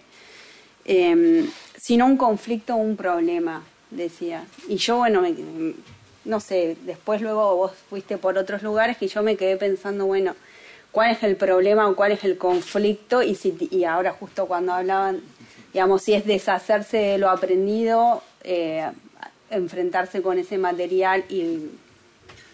Lo que pasa es que ahora, sí, por ahí cuando yo dije eso, ahora eh, lo digo no porque me parezca tu pregunta no, no es completamente pertinente, pero digo, esta cuestión me parece que no le importa a nadie. Eh, no porque, insisto, no porque la pregunta me parezca poco importante. Lo que vos planteas, esta cuestión de cuál es el problema de ser pintor, no le importa a nadie, porque ha cambiado completamente, la, vamos a decir lo que sea, la autoconciencia del arte en aquellos que lo practican, en aquellos que lo usufructúan o aquellos que lo examinan, ¿no? Ha cambiado la autoconciencia del arte. Entonces, me parece que hoy se habla de artistas, ¿no? Porque la multidisciplinariedad también ha licuado el conflicto eh, específico, los conflictos específicos. Propone otros, claramente propone otros que habría que ver cuáles son, no, no es el momento probablemente de examinar eso ahora. Pero yo creo que, que una vez licuado un poquito la especificidad, o esa fatalidad de la pintura, ¿no? Porque de repente la pintura es una fatalidad, no se puede evitar. Bueno, ya eso es un problema, ¿no? no podés, el- hay pintores que no pueden evitar ser pintores, pase lo que pase, ¿no? Sea lo que sea la pintura para el universo cercano, lejano, político, cultural, estético, no pueden evitar pintar. Bueno, entonces eso es un problema, ¿no? No digo que es un problema, un problema, este, digamos, doloroso, es un problema probablemente muy productivo, un problema muy, este, muy estimulante. Este, no poder hacer otra cosa que pintar me parece que es extraordinario. Ojalá uno pudiera, ¿no? Este, no poder hacer otra cosa, estar acorralado, ¿no? Bueno, entonces eso que sería un problema es completamente una virtud, frente, en todo caso, a un escenario donde la, problemática es otra, no es necesariamente esta fatalidad. Más bien es una problemática, más bien muy productiva, heterogénea y, poli- y poliédrica, ¿no? La- la- el, el problema es la hiperproductividad. Ah, yo igual había interpretado otra cosa cuando te escuchaba. Había interpretado como no un no sino que cuando uno trabaja como artista esto esta diferencia en- entre un oficio y trabajar como plantearse problemas y plantearse una hipótesis de respuesta Ah, sí, a esos sí. problemas Sí. en el trabajo eh, Ok. eh, a eso me, me- Sí, bueno, está Te bien, mejoró la- claro, te lo- sí. No, pero está bien. Bueno, pero eso está bien. Pero eso es también, como vamos a decir, como ese es el- ese es no el- un oficio que uno dice bueno tengo un problema en mi trabajo y tengo un método para resolverlo tengo una abro un Excel eh, hago la sumatoria soy con no sé imagino digo uno tiene determinados métodos para enfrentar eh, Mm. un problema de acuerdo a la disciplina en tanto y que cuando sos artista bueno uno tiene un oficio pero el método para enfrentar el problema no, no es tan exacto o, o depurado, sino que justamente uno tiene que estar dispuesto a enfrentarse al problema y desarrollar distintas hipótesis para Sí, pero eso está resolverlo o, no sí. resolverlo, digamos, sino transitarlo o atravesarlo. Bueno, ok, sí, eso puede- pasa todo el tiempo eso. Lo no, pero está bien porque, pero eso también tiene que ver con calificar el fenómeno, cosa que yo pude haber hecho en ese momento, calificar el fenómeno, que es como calificar el, el modo en que se comporta el laboratorio o el taller, ¿no? ¿Cómo se, ¿Qué sucede ahí? Por supuesto, hay problemas, hay dificultades, hay, man- hay atajos, nudos y soluciones. Bien, esa es el micro, la microfísica del asunto, ¿no? El gran problema no tiene solución, digamos, ¿no? Eso seguro. Pero se solucionan los problemas, paradójicamente. Ahora, insisto, mí, esto me importa a mí. Y cuando digo no tiene solución, no lo digo, oh, el gran problema no tiene solución. No, afortunadamente el gran problema no tiene solución, porque no se trata de la solución. No hay solución, porque no hay problema en realidad. Los problemas son los problemas técnicos, de oficio, de la productividad, enorme cantidad de problemas. Ahora, el gran problema no es un problema. El gran problema es otra cosa. El gran problema es un fenómeno que por ahí tiene que ver un poco, lo decíamos antes, cierta fatalidad que te impulsa. Entre la fatalidad y, lo, y aquello hacia donde vos vas, hay un, hay un montón de problemas, sí. Pero son los problemas del oficio. No es para tanto, ¿no? Digo, son los problemas que nos vamos a encontrar si estamos trabajando materiales que tienen una cierta evolución, digamos, ¿no? Pero ahora bien, ahora bien, yo creo que la pintura, por ejemplo, la pintura es rara, la pintura es completamente, es, digamos, de los elementos del arte, yo, digo, yo siempre pienso que digo es el más artificial de todos. ¿Por qué? Porque es raro, es raro que se haya inventado un sistema donde de pomos de color, de pomos de color, sale, sale, sale una materia con la que se hace el mundo, digamos, ¿no? Es decir, por eso yo siempre pienso que Mondongo, Mondongo, lo interesante de Mondongo es que invirtió el orden, ¿no? Es decir, con los materiales del mundo simuló la pintura, mientras la pintura se ocupó de simular el mundo todo el tiempo con los materiales de la pintura. Entonces, me, da la impresión de que la pintura tiene esa rarísima cosa. Uno diría, bueno, sí, la escultura también, porque imagínate, sí, por supuesto, ¿no? Ahora, el problema de la escultura, en ese sentido, es la mímesis, ¿no? El milagro de la mímesis, ¿no? El milagro que del mármol sale carne, digamos, ¿no? El milagro de la mímesis. Ahora, la pintura ni siquiera está limitada por eso, ¿no? Porque de los mismos pomos de color salen cualquier cosa, digamos, ¿no? Es decir, sale sale pintura, vamos, pero, pero pintura articulada como signo, ¿no? Entonces, la verdad, es rarísimo. Es rarísimo. Y me parece de un primitivismo extraordinario, digamos, ¿no? Es decir, un pomo o un tacho. Yo, por ejemplo, tengo un amigo pintor mío, eh, amigo mío pintor, eh, siempre empieza a pintar, antes de empezar a pintar, pone en, una mesa de trabajo todo el, arco voltaico de los colores, todos.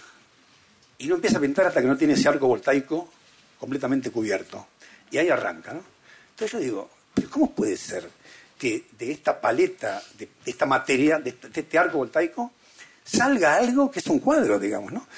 Sí, sí, Eduardo, ¿qué va a salir? Sí, pero no, pero es un artificio extraordinario, digamos.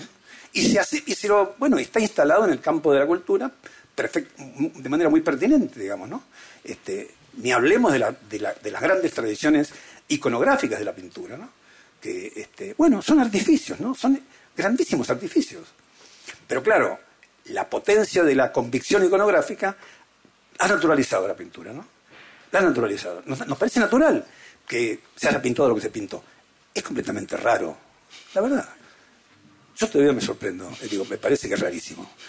Que de esos pomos haya salido, por ejemplo, qué sé yo, la ronda nocturna, o, cualquier otra cosa, digamos, ¿no? o el pintor de domingo, para, no para no pensar que solo pasa el fenómeno en, la, Rembrandt, ¿no? No, los pintores de domingo, digo, pintor de domingo quiero decir como género, ¿eh? no como descalificación. Yo era librero y tenía un compañero de librería que yo ya exponía y él me contaba cuando salía a pintar los domingos. Y para mí era, total, era como una experiencia de colega a colega, por supuesto, y era un pintor de domingo, vivía en una pensión y salía a pintar los domingos. Y bueno,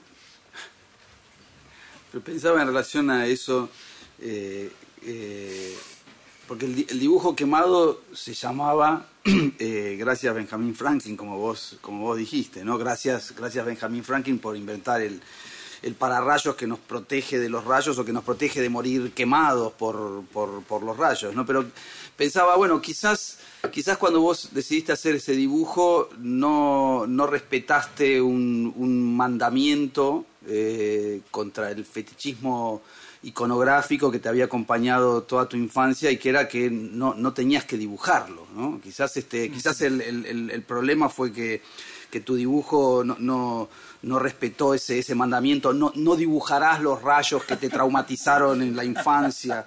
Este, pero me, me, me parece interesante eso, porque es como si el destino finalmente te hubiera, castigado, ¿no? O sea, eh, vos dibujaste eh, el rayo para el, el, rayo y el pararrayo para sacártelo de encima y después vino el rayo y te partió te partió un te partió el dibujo te lo te lo quemó no se puede ver así pero yo la verdad que no lo pensaba así no yo no traje el dibujo quemado porque me parece que en lo que pasó hay una hay una especie de, de, perfección que tiene que ver con aquello que uno quiere conseguir es decir, lo consiguen las, lo consiguen las cosas, no uno. las cosas inherentes a la actividad, en todo caso. En este caso lo consiguió la casualidad y la, nomenclatura del dibujo y, el, y que yo le puse, y todo lo que digo, ¿no? Porque también lo que digo es parte del asunto. La verdad que el dibujo ahora es parte de lo que digo. ¿Qué sé yo? Este, lo, lo traje acá. Sí. Este, no, no- no lo puedo dibujar de nuevo, pero puedo hacer, puedo construir esto que estamos construyendo acá.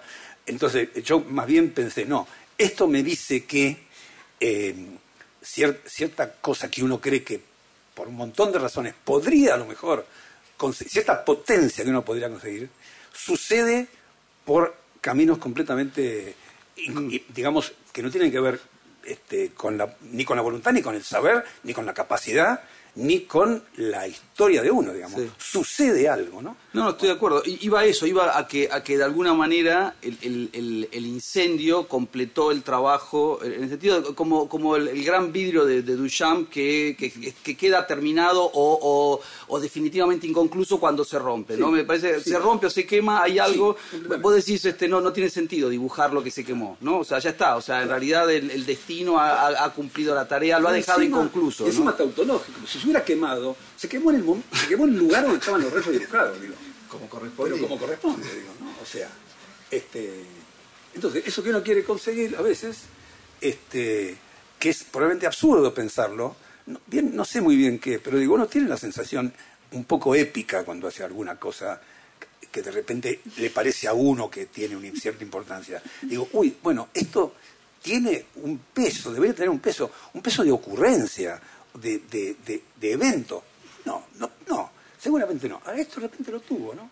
Ahora, claramente lo tuvo para mí. Ahora bien, pero justamente como dije antes, no sé, no sé, porque lo, tengo como una especie de, este, ni siquiera, ojo, ni siquiera con la página en blanco y eso que en lo que yo descreo completamente, no tiene que ver con eso, lo claro por las dudas.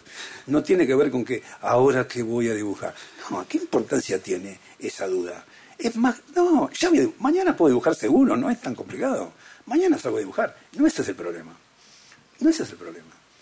Es, es que algo sucede, algo sucede en ese plano que de repente sucede ahí donde uno cree que uno puede ser el que propone eso que va a suceder, y de repente eso va para un lado y sucede por otro lado. digamos. Entonces, me parecía que había algo ahí.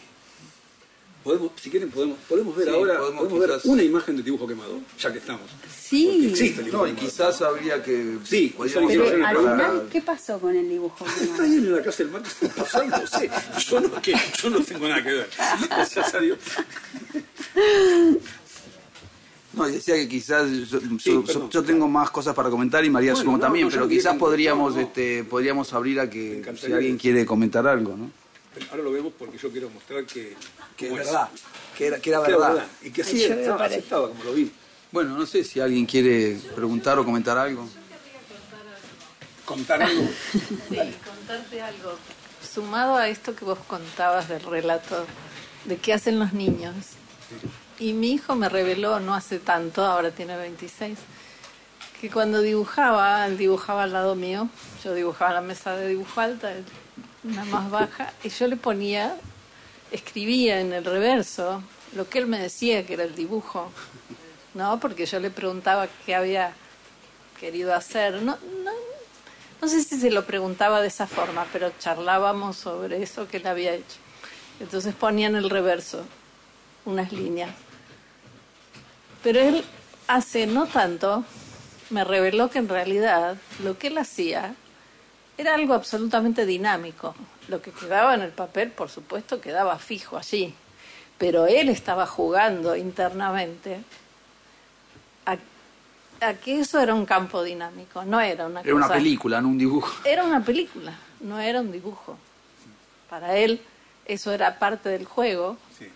y bueno, pero es eso a mí se me reveló completamente porque yo no tengo ese registro de, mío de chica, Claro. digo, ¿no? De, de qué me pasaba a mí cuando yo dibujaba y yo no paraba de dibujar. Pero me, me pareció increíble, ¿no? Eh, Porque hay una relación entre lo fijo, lo fijo y lo dinámico todo el tiempo, ¿no? Porque efectivamente uno fija, sí, pero al mismo tiempo está, hay- está en todo está en movimiento, ¿no? En el dibujo, digamos, ¿no? En cualquier casa. Pero tiene que ver un poco, como yo te contaba antes, que yo cuando dibujo digo cosas. Digo Sí, cosas. sí, a- Digo a mí me pasa también, Claro. sí. Entonces, este, eso que se dice, ¿no? Es un hilo, un hilo conductor, pero no un hilo conductor direccional. Es un hilo como si fuera un hilo conductor más bien que se abre, ¿no? Que se empieza como a, a, a abrir. Pero el dibujo va, avanza, ¿no? Y se expande. Mm. Entonces, este, eso es algo que se va fijando y al mismo tiempo está en permanente movimiento. Y después otra cosa que, que vos decías respecto de, del ilustrador, respecto a un texto. Por ejemplo, mientras hablaba pensaba en algunos pintores que han ilustrado textos. Yo pienso que ahí el, el, hecho de ilustrar en, los que yo voy a nombrar no está con esa intención para mí. Para mí es su obra que acompaña que está junto a un texto, ¿no? Que puede ser Tapies, Miro, Joan Brosa. Bueno, sí. todos hacen su obra y está junto a las palabras de. Eh, Lo que pasa es que eso ahí tenés la ventaja sí. de que ellos trabajan en el arte moderno.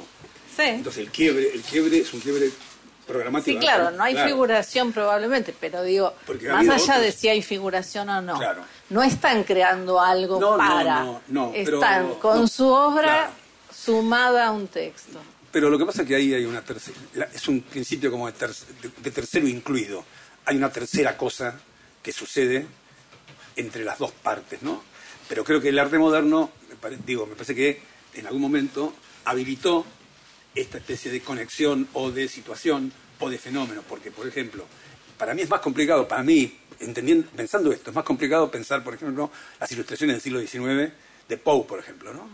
O de Verne, ¿no? que son ilustraciones literalmente del, de lo que están queriendo narrar. Entonces vos decís, ¿qué, ¿qué, relación hay entre el texto y esta ilustración? Sí, por supuesto que es, un, es completamente eficaz. Ahora, la eficacia es un, un solo, eso es un solo asunto. Es otro montón de asuntos. ¿no? Por ejemplo, ¿cómo sería la imagen de eso que leo si no estuviera la, ima mi, la imagen mía, ¿no? La imagen mental, si es que esto existe, qué sé yo. Pero digo, yo leo algo, ¿no? Leo, por ejemplo, cuando en el, en el viaje al centro de la Tierra, Verne dice, el profesor le dice al, al, al muchacho, hay que tomar lecciones de abismo. ¿Cómo se ilustra eso? Sí, se ilustra con un tipo bajando por la... bajando, sí, pero es, es, eso es inilustrable. Pero eso es, es, todo es inilustrable, solo que se nota mucho ahí. Cuando, el, cuando no podés ilustrar se nota. Ahora, eso que se nota es un síntoma de que hay un problema. No solamente la eficacia eh, natural de que hay, ¿cómo no va a haber ilustraciones? Hay un libro muy conocido que es un diccionario de ilustradores. Son extraordinarios todos son todos extraordinarios, porque además, porque pertenecían a una, tradición donde no podían no serlo, dado que no había otro modo de graficar textos, sino mediante las ilustraciones. Entonces, ¿cómo iba a haber ahí ruptura? Si de, de, eso, de, eso, de eso se basaba, digamos, todo un corpus, este, digamos, este, eh, civilizatorio, ya ni siquiera cultural. Entonces, ahora, de, repente, apareció el arte moderno, ¿no? Y aparecieron las vanguardias. Y ya no hubo más esos problemas. No solo por la famosa y remanida cuestión de que apareció la fotografía, pero no es solo por eso, digamos, ¿no? Es porque hubo ahí una, una, una, se rompió el campo. Se rompió el campo, digamos. Este, por eso siempre, yo siempre pienso. Que, no solo lo rompe Duchamp, en el sentido de que eh, eh, la cuestión de Duchamp que es, colocar cambiar de orden, sacar algo que estaba en un orden y ponerlo en otro. Y a partir de ahí el fenómeno champiano atraviesa toda la historia del arte del siglo XX. ¿no? Es decir, el fenómeno champiano todavía hoy todo el tiempo pasa, ¿no? Digamos, si hay algo raro en el arte contemporáneo es la trastocación de los lugares, ¿no? Está todo fuera de lugar. En un sentido así, este, arquitectónico integral, está todo fuera de lugar. Lo que pasa es que no se nota porque hay, mucho, hay mucha, mucha información y mucha contención colateral, pero está todo fuera de lugar en realidad. Bueno, pero a su vez, esta cuestión de todavía es sorprendente cuando uno ve un libro ilustrado por Miró, o la, toda la tradición de libros ilustrados, que son extraordinarios, todavía es un fenómeno este, muy, muy activo y de ruptura. Todavía es difícil asumirlo, es difícil leerlo. Lo leemos retóricamente porque estamos acostumbrados, porque sabemos que estamos leyendo eso, pero se nos escapa, se nos sigue escapando.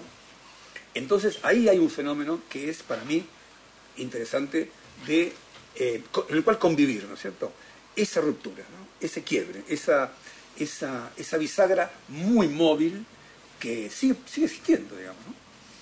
Ahora, perdona, recordaba lo que vos me contabas alguna vez del el pueblito donde, donde Van Gogh pasó sus últimos meses y que y entonces eh, que a vos te causaba gracia cómo el, el municipio intentaba eh, hacer reformas urbanas para que se termine pareciendo a los cuadros. Efectivamente así es. No, en Auvers-sur-Loise, eh, Van Gogh pintó creo que los últimos 35 cuadros o algo así. Y vivió ahí los últimos dos meses de su vida. Ahí está enterrado, con Teo. Eh, ya al principio, cuando uno va al cementerio, el cementerio está adosado, adosado no es la palabra, está cerca de una, de una llanura donde ahora hay un maizal y un camino, y yo creo que es el camino del cuadro de los cuervos. O si no, también armaron el camino para que se pareciera. ¿Por qué? Porque después resulta que en Over están los cuadros eh, que él pintó en, afuera, ¿no? Además está el cuarto de hotel y todo eso, pero está la famosa iglesia esa facetada. Y, la municipalidad, que también es muy famosa. Bueno, adelante de cada lugar hay un pilar con el cuadro de Van Gogh. Y la municipalidad está igual que el cuadro, digamos, ¿no? Entonces, claramente está restaurada según el cuadro, digamos, ¿no? Entonces, ¿no? Del mismo modo que yo te le decía a David el otro día, en la película de, la película de Minelli, eh, Sé de Vivir, la película de Van Gogh con Kirk Douglas, este, además de que ya Van Gogh se parece a Kirk Douglas eh, definitivamente, eh, pero, eso es un chiste malo, pero lo que sí sucedió es que Minelli, el director, eh, hizo la puesta en escena de los lugares donde había vivido Van Gogh en la ficción, vamos a decir, en la ficción de, de, la biográfica de la película, que se supone que está pegada a los hechos y a los lugares, el bar está pintado de rojo en la película, como lo pintó Van Gogh, pero no sabemos exactamente. Eso lo pintó Van Gogh, pero Minelli cree que ese era el bar. Es decir, que Van Gogh pintó lo que veía, básicamente. ¿no? Lo cual es cierto también, pero no sé si tan literalmente lo que veía. No, entonces, eh, entonces todo el tiempo, aunque no se note la bisagra está, hay algo que no se puede, no encaja. bueno, esa no encajar me parece que tiene que ver con lo que hablamos hoy. Ese no encajar no tiene que ver con todo lo que la disciplina que practicamos nos está garantizando. No encaja, no encaja. Menos mal. No, sé si hay tiempo para una más, sí. Eh, sí, yo estoy bastante asombrada y maravillada con este hallazgo eh, y, me preguntaba en este interés por los residuos, las capas. Eh, hay algo de representación ahí en esa época, parece. Me estaba buscando ahí, ¿no? Siguiendo lo que decías. Pero la, pregunta es, ¿cuánto le interesa al colayista este, este hallazgo? Y, también si solés usar eh, pedazos de obra para tu propia obra como colayista, digamos, y, el palimpsesto y el collage y la capa, y toda esta fascinación con eso. Sí, la uso, no, la uso bastante, la uso bastante, pero jamás tocaría, este no lo puedo tocar, esto es intocable, ¿no? No solo porque ya no es mío, aunque lo fuera, digamos, ¿no? Esto es intocable, esto pertenece a una, esto tiene que quedar así, eh, sea lo que pase, pase lo que pase con el dibujo, digamos, ¿no? Y además, no, pero por otro lado, justamente cuando uso pedazos de residuos, son siempre de, en realidad de pinceladas y de manchas y de tramas no hay ni siquiera segmentos de nada, ni, ni mínimamente iconográfico, primero porque no lo dibujo, pero ni siquiera hay, trato de que no quede ningún residuo, ni siquiera de ningún ornamento demasiado visible, ¿viste? Son más bien pedazos de, pedazos de trazos, pedazos de trazos, este, y, tampoco uso tantos, pero son pedazos de trazos, Pero también, digamos, en estos collages de Piglia, bueno, ponía también trazos propiamente dichos, hechos en el momento, ¿no? Y pinceladas también, digamos, ¿no? Y chorreaduras y, en fin. Pero... Eh, no, lo del, collage, a mí me parece, por ejemplo, un, fenómeno, digamos, de una trascendencia extraordinaria son los collages de Kurt Schwitters. Los collages de Kurt Schwitters, ¿no? Que son casi completamente hechos con pedazos de papel y fragmentos de cajas o eh, tapas de medicamentos o cartones o pedazos de revista, alguna imagen de un aviso, tipografías, caligrafías, ¿no?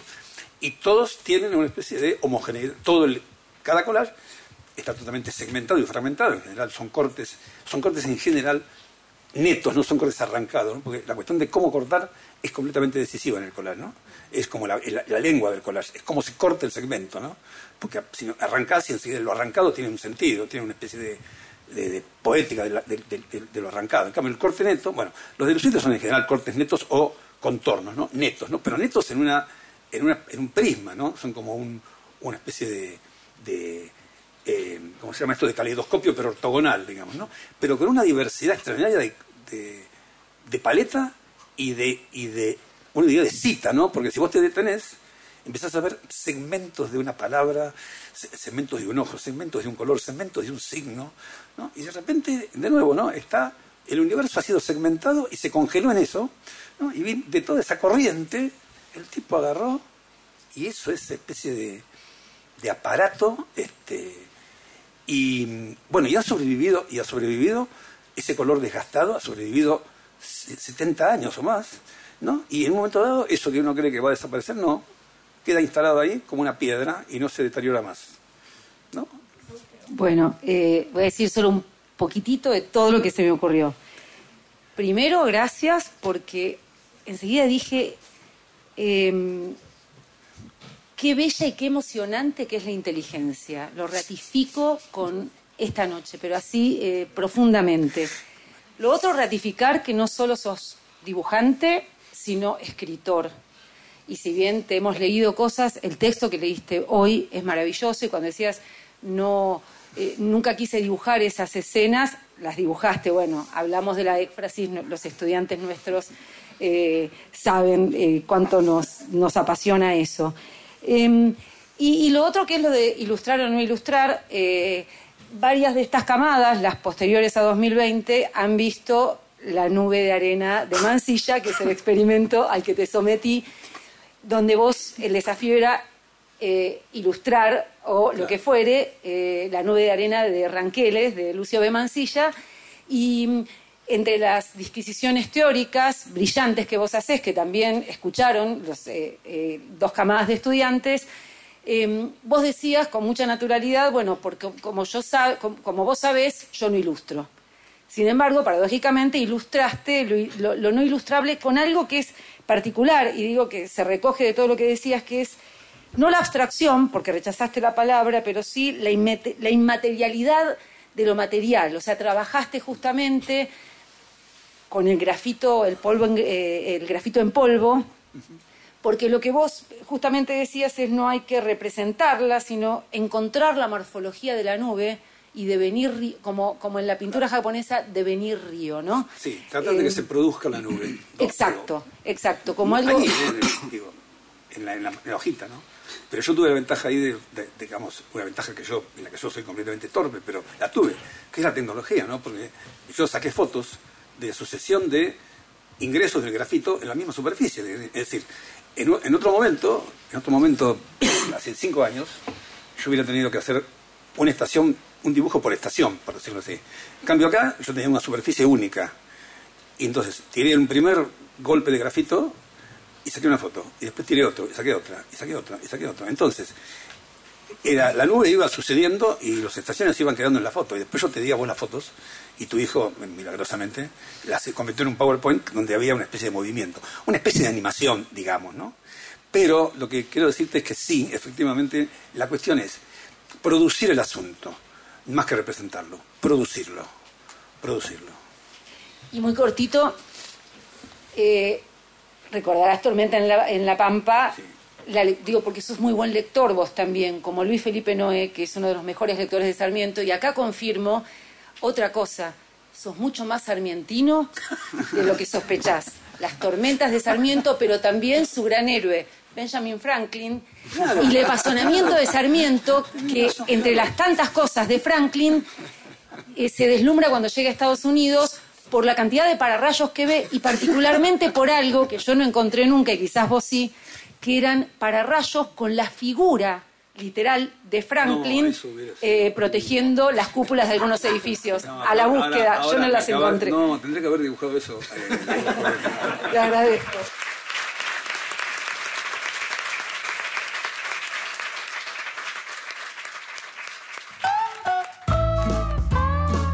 ¿Querés seguir al día con las novedades de la universidad? Suscríbete. Un trefa a la carta en Spotify. Para dejarnos tus comentarios o sugerencias, nos pueden escribir a podcast.untref.edu.ar.